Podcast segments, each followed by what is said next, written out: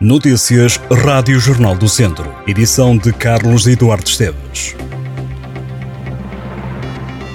As regras nas visitas aos doentes no Hospital de Viseu mantêm-se iguais às que foram adotadas em maio, apesar do alívio das restrições da pandemia, como o fim do uso de máscara em vários locais e numa altura em que avança mais uma fase de vacinação. As visitas estão limitadas a meia hora, tem que ser feito o agendamento, mas contrariamente ao que acontece em outras unidades de saúde do país, não há um único acompanhamento durante o tempo em que o doente está internado. A unidade hospitalar lembra ainda que cada doente pode ser visitado apenas por uma pessoa por dia por um período de 20 minutos. Em cada período de visita, a presença no interior do quarto é permitida a um visitante de cada vez e continua a ser obrigatório o uso de máscara para entrar no hospital e noutras unidades de saúde. A chegada de Jorge Costa para treinar o Académico de Viseu tem sido motivo de diversas reações por parte dos adeptos do clube. O técnico de 50 anos vem treinar o Académico numa fase em que a equipa ainda não conquistou qualquer vitória na segunda liga em cinco jornadas que já realizou. À Rádio Jornal do Centro, Vasco Sarava, adepto do Académico, entende que Jorge Costa é uma excelente escolha para liderar o comando técnico da equipa. Para o também sócio do Académico, o clube nunca fez uma aposta tão grande a nível de jogadores, não só a nível nacional como a nível internacional, e sustenta que é necessário alguém com experiência no futebol português que consiga colocar a equipa compacta e entrosada. A ver o Clube do Coração à distância está Paulo Oliveira, academista assumido a morar na região de Lisboa. Acredita que Jorge Costa foi a escolha mais acertada. O que falta neste momento, diz Paulo Oliveira, Oliveira é um treinador muito competente porque o plantel este ano é completamente diferente dos anos anteriores. E para este adepto, Jorge Costa é uma escolha muito acertada.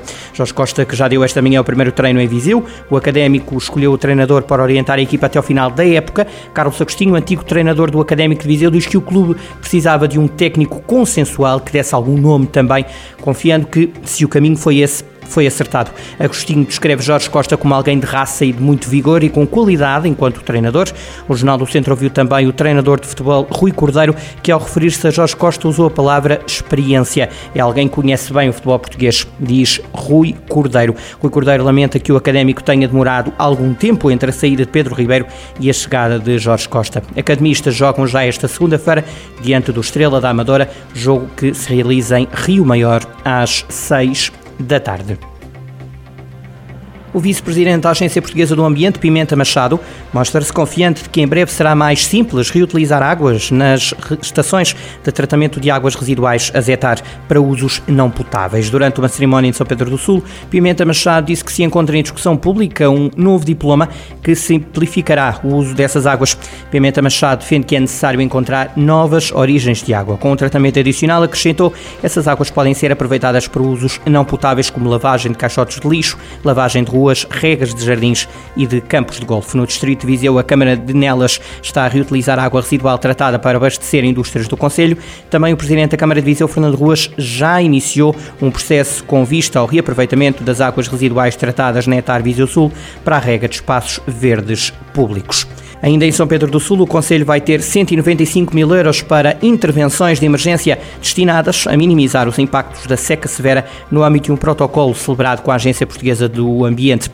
Diz o Presidente da Câmara de São Pedro do Sul que São Pedro é o primeiro Conselho do Distrito de Viseu a ter uma comparticipação do Estado para poder melhorar condições. Diz o autarca que este investimento vai servir para reforço do sistema de monitorização nos reservatórios com a instalação de sondas de nível e para serviços de transporte de água pelas corporações de bombeiros e proteção civil, estimado para os próximos três meses. Vítor Figueiredo disse que no âmbito do protocolo de colaboração técnica e financeira celebrado entre a autarquia e a Agência Portuguesa do Ambiente, será também montado equipamento para para apoio ao transporte de água.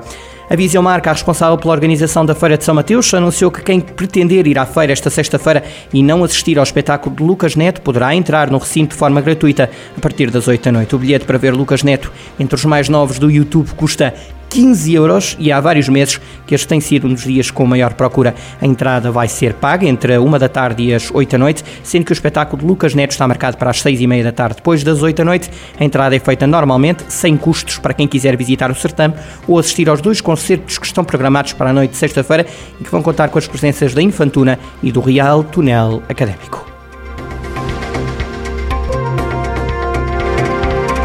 Estas e outras notícias em jornaldocentro.pt.